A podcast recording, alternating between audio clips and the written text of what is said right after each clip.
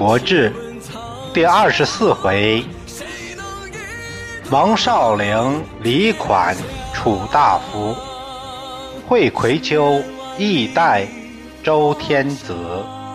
第五节：齐桓公葵丘会盟。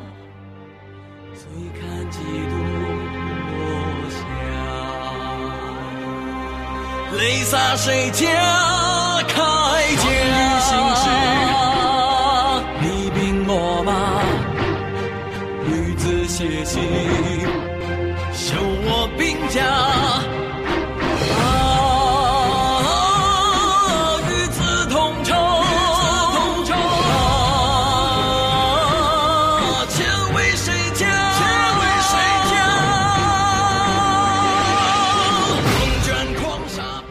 上回说到齐桓公和管仲在去葵丘的路上，谈到了自己继承人的问题。齐桓公的儿子有六个，都是庶出，啊，正妻没生。按长幼来排序，那吴亏是第一个继承，但管仲认为这个吴亏。和树雕易牙走得近，总是和这些小人在一起，以后内外合党，必乱国政。所以他认为还是按选贤为标准。公子昭很贤，是正姬所生。目前呢，郑和齐的关系。正向好的方向发展。如果立正姬的儿子昭，那对改善和正的关系也大有益处。欲此伯业，非贤不可。君既知昭之贤，立之可也。管仲认为，要想霸业继承下去。那必须得有贤君当政。齐桓公头疼的是，这个长卫姬是寡人醉酒，寡人已许立无亏矣。恐无亏携长来争，奈何？吴亏啊，是魏姬生的，这魏国的女孩。她和我生活时间最长，我都许给人家吴亏了。要是这吴亏以自己第一顺序继承人的身份来争位，那怎么办呢？周王之位，待君而定。今番会盟，君是则诸侯中最贤者，以赵托之。又何患焉？管仲说呀：“周王的王位都是您来确立的，这次会盟，您找个诸侯中最贤的人，把这事儿呢。”托付给他，那还会有什么麻烦呢？齐桓公点头。齐桓公车驾到了葵丘，葵丘是哪儿啊？现在的是商丘市民权县临七乡西村，在那个地方，诸侯都到了。周天子，他的代表宰孔也到了，大家都进了宾馆。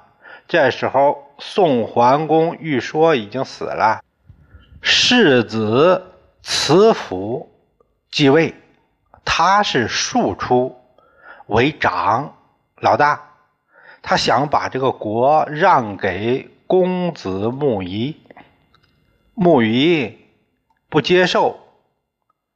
就这样，慈父呃算是接班了。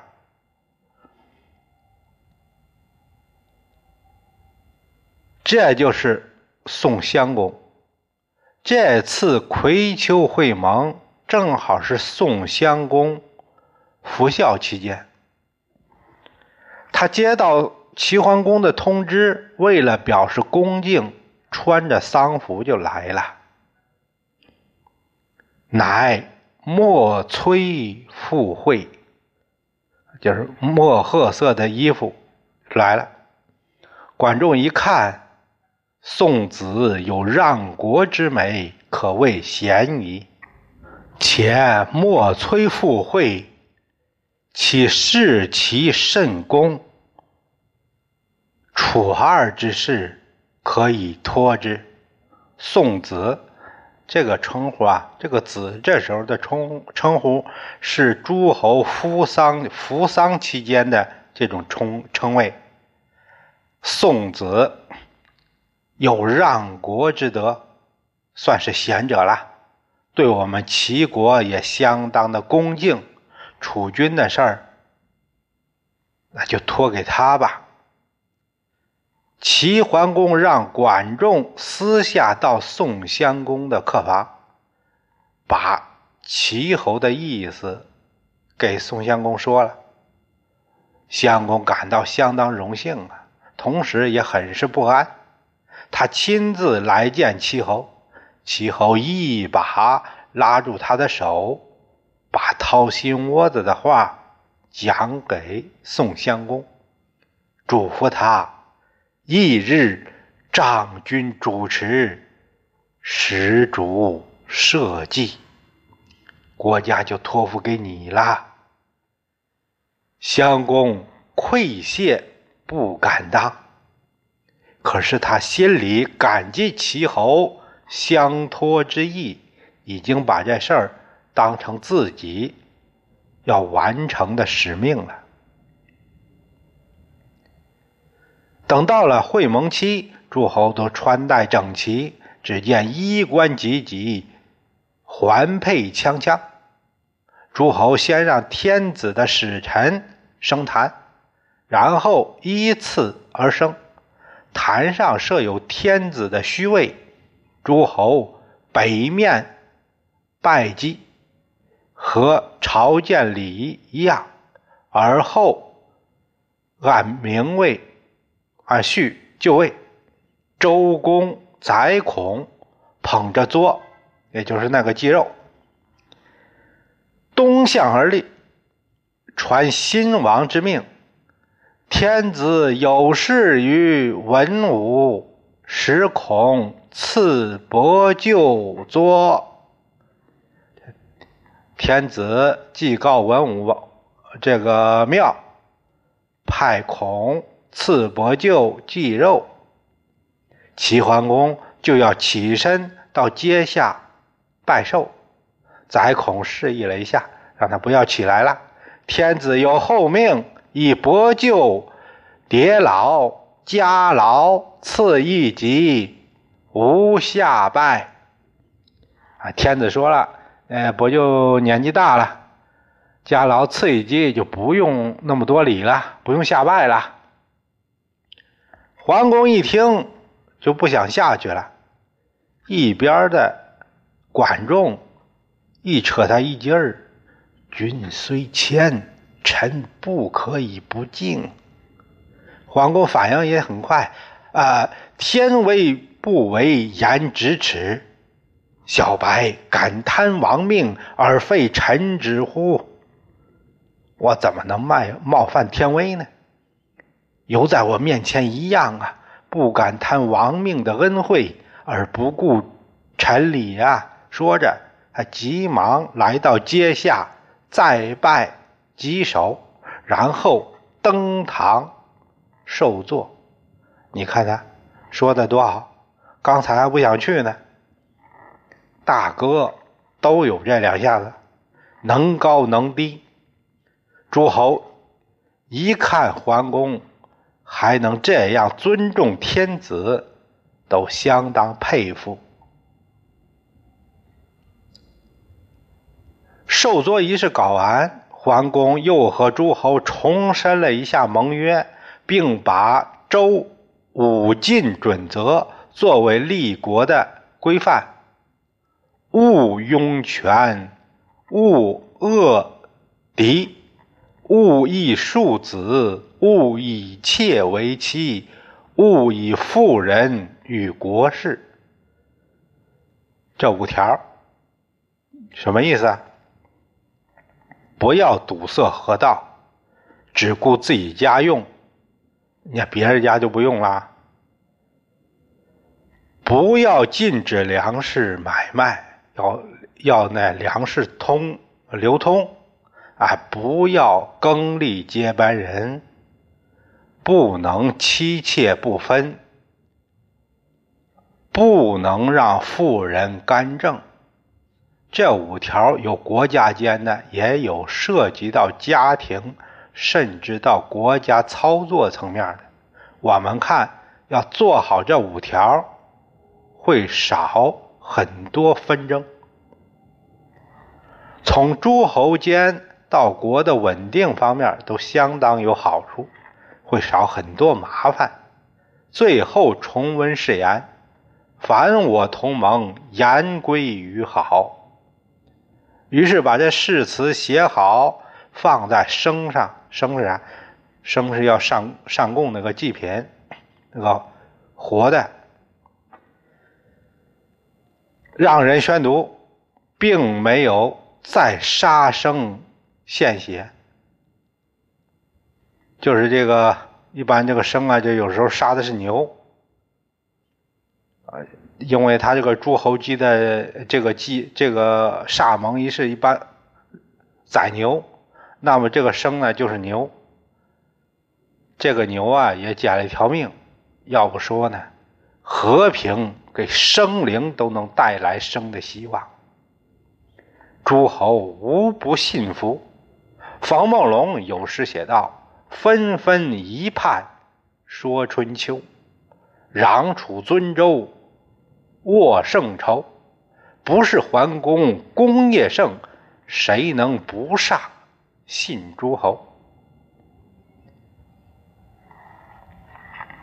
这个立了位以后，如果不是桓公有这样的威德，别说是这个是不煞盟了，就是举行这仪式又怎么样呢？歃血。为盟的保质期能多久呢？有时候就是前脚跟后脚的事儿。齐桓公这威望已经达到了顶峰，以威慑众，以德服人。会盟仪式完毕，桓公想起一个事儿来，他问宰孔：“寡人闻三代有封禅之事，其典何如？”可得闻乎？我听说夏商周都有封禅的事儿，那是什么样大典呢？嗯，你能给我讲讲吗？我能听听吗？咋回事？古者封泰山，善良府；封泰山者，筑土为坛，金泥玉简以祭天，报天之功。天处高，故。重其土以象高也，善良府者，扫地而祭，以象地之卑；以仆为车，租凯为祭，祭而掩之，所以报地。三代受命而兴，或又与天地，故隆此美报也。宰孔就解释说啊，古人封泰山，就是筑个坛，啊，用土土堆筑个筑个高台，用金玉这些为载体来祭天，向天报告自己的功绩。因为天高，所以就呢搞个土堆，就象征高处。祭天就叫封，善呢，就是在梁府祭地，亲自来扫地，以表示。地的谦卑，用蒲草象征的车，还有这个草席做垫子，这仪式搞完了，就把这些东西都埋了，那就是，就等于是报告给地了。这三个朝代因为受到天的佑护而兴盛，所以就搞了这个隆重的仪式，表示感恩。夏都与安邑，商都与伯，周都与封号，泰山两府去都城甚远，有且封之善之。今二山在寡人。之封内，寡人欲袭宠天王，举此旷典，诸君以为何如？桓公说呀，原来是这样啊！夏商周他们的都城，哦，远离封禅之地，现在这都在我的封地之内呀。我想要天王搞个大典，大家以为怎么样啊？大伙都被桓公这话给问愣了，不知道这桓公要做什么。宰孔看着桓公趾高气扬的样相当反感，他就顶了一句：“君以为可，谁敢曰不可？你要说行，哪个敢说不行啊？”思明日更与诸君议之。桓公可能是太感兴趣这事儿了，宰孔的话他也没在意。哎，等明天我和大伙商量一下吧。等大家都散会了，宰孔私下给管仲说：“夫封禅之事，非诸侯所宜言也。众妇。”不能发一言见之乎？封禅这事儿是诸侯这身份能倡议的吗？你也不劝劝呐？吾君好胜，可以引夺，难以正格也。以吾今且言之矣。管仲说呀，我家主公，呃，心强好胜。得给他面子，不能当面让他难堪，可以背后说说他。我这就说说他去。要不说管仲和齐桓公能和平相处呢？很会讲究方式方法，这个也是处人处事的一个参考。一个人听不进去你的意见建议。提意见的人方式方法也是很重要的因素。到了晚上，管仲来到桓公客房串门来了。他问桓公：“君欲封禅，信乎？您信这封禅这事儿吗？何为不信？怎么不信呢？信呢？”古者封禅，自吴怀氏至于周成王，可考者七十二家，皆以受命，然后得封。从古到周成王，咱们能说得上来的有七十二家，都是天地有感应，然后才做这事儿。寡人南伐楚，至于少陵；北伐山戎，平陵齐，斩孤竹；西射流沙，至于太行。诸侯莫于为也。寡人兵车之会三，衣裳之会六，九合诸侯，一匡天下，遂三代受命，何以过于此？封泰山善良福，以示子孙，不亦可乎？桓公有不服气，我南征北战，哪个不服我呀？别说别的，我九合诸侯，一匡天下，就是那前三朝受命，也不见得有我这样吧？我做封禅这事儿，是给后世立个榜样，怎么就不行呢？古之受命者，先有征祥事征，然后备物而封，其典甚隆备也。交上之家数，北里之家和，所以为盛。江淮之间，一毛三级，谓之灵毛。王者受命则生焉，所以为基。东海至比目之鱼，西海至比翼之鸟，祥瑞之物，又不召而至者，实有五焉。以书史册，为子孙荣。今凤凰麒麟不来，而鸱枭数至，家和不生，蓬蒿繁殖，如此而欲行风善。恐列国有识者，必归效于君矣。人家古代受命于天的，得先有征祥之兆，那样出现。郊上，郊上是山名，郊上的长有丰收的树米，北里有丰收的稻禾，江淮之间出现了灵毛。还有那东海的比目鱼，西海的比翼鸟，不招而来，这些祥瑞之象自然出现的得超过一半。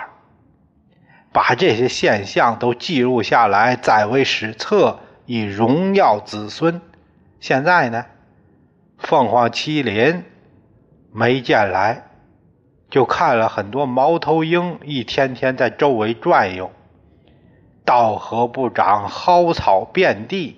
在这种情况下举行封禅大典，岂不被人笑话？桓公黑然，尴尬的笑了。这个事儿就这样过去了，再也不提了。桓公从葵丘。回到国内，志得意满，大造宫殿，豪华装修，出行的仪仗和周王一样。国人有些就认为齐侯多有奸越之嫌。管仲呢，主子没消停，他也大建楼台，在府中筑高台三层。起名叫三归之台，这个遗址在现在的东阿县，意思是民人归、诸侯归、四夷归，搞了些绿化，移植了很多树，让这豪宅显得低调点儿。府里还有接待外国使节的礼器陈设。鲍叔牙看不下去了。他来找管仲，君奢亦奢，君贱亦贱，吾乃不可乎？主公那样摆阔搞奢华，你也跟着搞；他越礼而为，你也这样，你就不能不这样吗？夫人主不惜勤劳以成功也。意图一日之快意为乐耳。若以礼绳之，必将苦而生殆。吾之所以为此，以了为吾君分榜也。管仲说呀：“主公辛苦这么多年，好容易打拼出来一片天下。”也不过是想有一天能快乐的生活啊！要是按那些规章制度约束着，得不到一点甜头，那谁还干这事儿？我嘛，之所以这样跟着屁股后面学着，是想着别让国人把舆论都集中在主公那儿，让他们。也来骂骂我，也算是为主公分点负担吧。鲍叔牙心里话：这是什么狗屁理论？他嘴里哼哈的应和着，心里却是相当反感。我们再看那个周公宰孔，他从葵丘出来，往回走，半道上遇到了晋献公。这晋献公是不约而来的，他想蹭个热度，看看这个盛会。结果听宰孔说早就结束了，大家都回去了。你来晚了，献公相当遗憾。毕义辽远，不及观一场之盛，何无远也？你看我这地处偏远，没赶上这盛会，怎么就这么没缘分呢？君不必恨，今者齐侯自恃功高，有骄人之意。夫月满则亏，水满则溢。其之亏且溢，可立而待，不会以何伤乎？宰孔说呀，你也别遗憾了。我看这齐侯有点娇气凌人，月圆了就该缺了，水满就往外流。齐呀，这局要走下坡路了。你用不了多久就能看到，参不参会啊？没什么可惜的，没什么损失。晋献公调转车子就往西回国。晋献公还真没能看到齐的没落，他在回国的途中。就生病了，等回到都城，就咽了气。晋献公这一死，晋国大乱。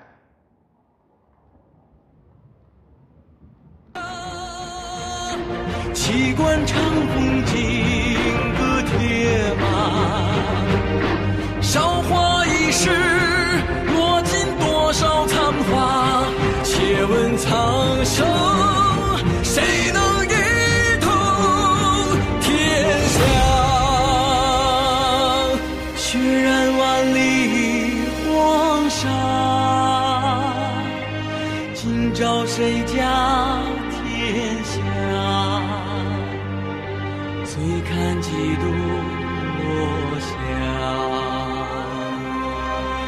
洒谁家铠甲？